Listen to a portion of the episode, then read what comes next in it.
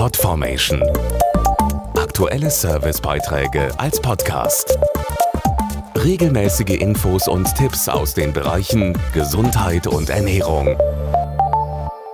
Deutschland bewegt sich zu wenig. Das zeigen viele Studien. Und durch Corona hat sich diese Situation noch mal weiter verstärkt. Viele Mediziner warnen vor den möglichen gesundheitlichen Folgen. Um die könnte es am 10. Mai, am Tag gegen den Schlaganfall gehen. Doch die Stiftung Deutsche Schlaganfallhilfe will niemandem Angst machen. Ganz im Gegenteil.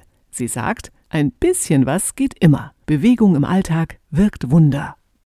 Bewegung ist die beste Vorsorge. Durch sie könnte jeder zweite Schlaganfall verhindert werden, sagt die Deutsche Schlaganfallhilfe. Und Bewegung heißt nicht unbedingt Sport, erklärt Professor Ingo Froböse von der Deutschen Sporthochschule Köln. Jede Bewegung und jede körperliche Aktivität hilft. Egal was. Wenn ich bei Null anfange und komme nur einen kleinen Schritt voran, ist das schon mal etwas. Dass ich vielleicht nur mal eine Etage in ein Treppenhaus gehe, indem ich vielleicht nur mal versuche, einige Wege auch zurückzulegen zum Einkaufen, indem ich eben nicht immer auf den Aufzug oder auf andere Mobilitätshilfen zurückgreife. Nein, bewusst Reize für meinen Organismus setze, ist das schon ein Training.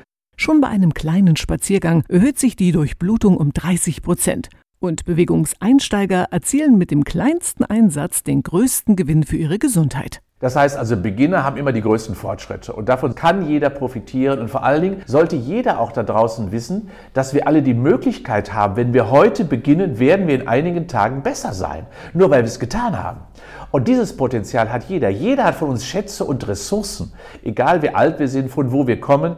Die Stiftung Deutsche Schlaganfallhilfe hat einen Bewegungsrechner entwickelt, der auch kleinere Alltagsaktivitäten mit einbezieht. Mehr Infos und den Bewegungsrechner gibt es auf schlaganfall.de. Podformation.de Aktuelle Servicebeiträge als Podcast.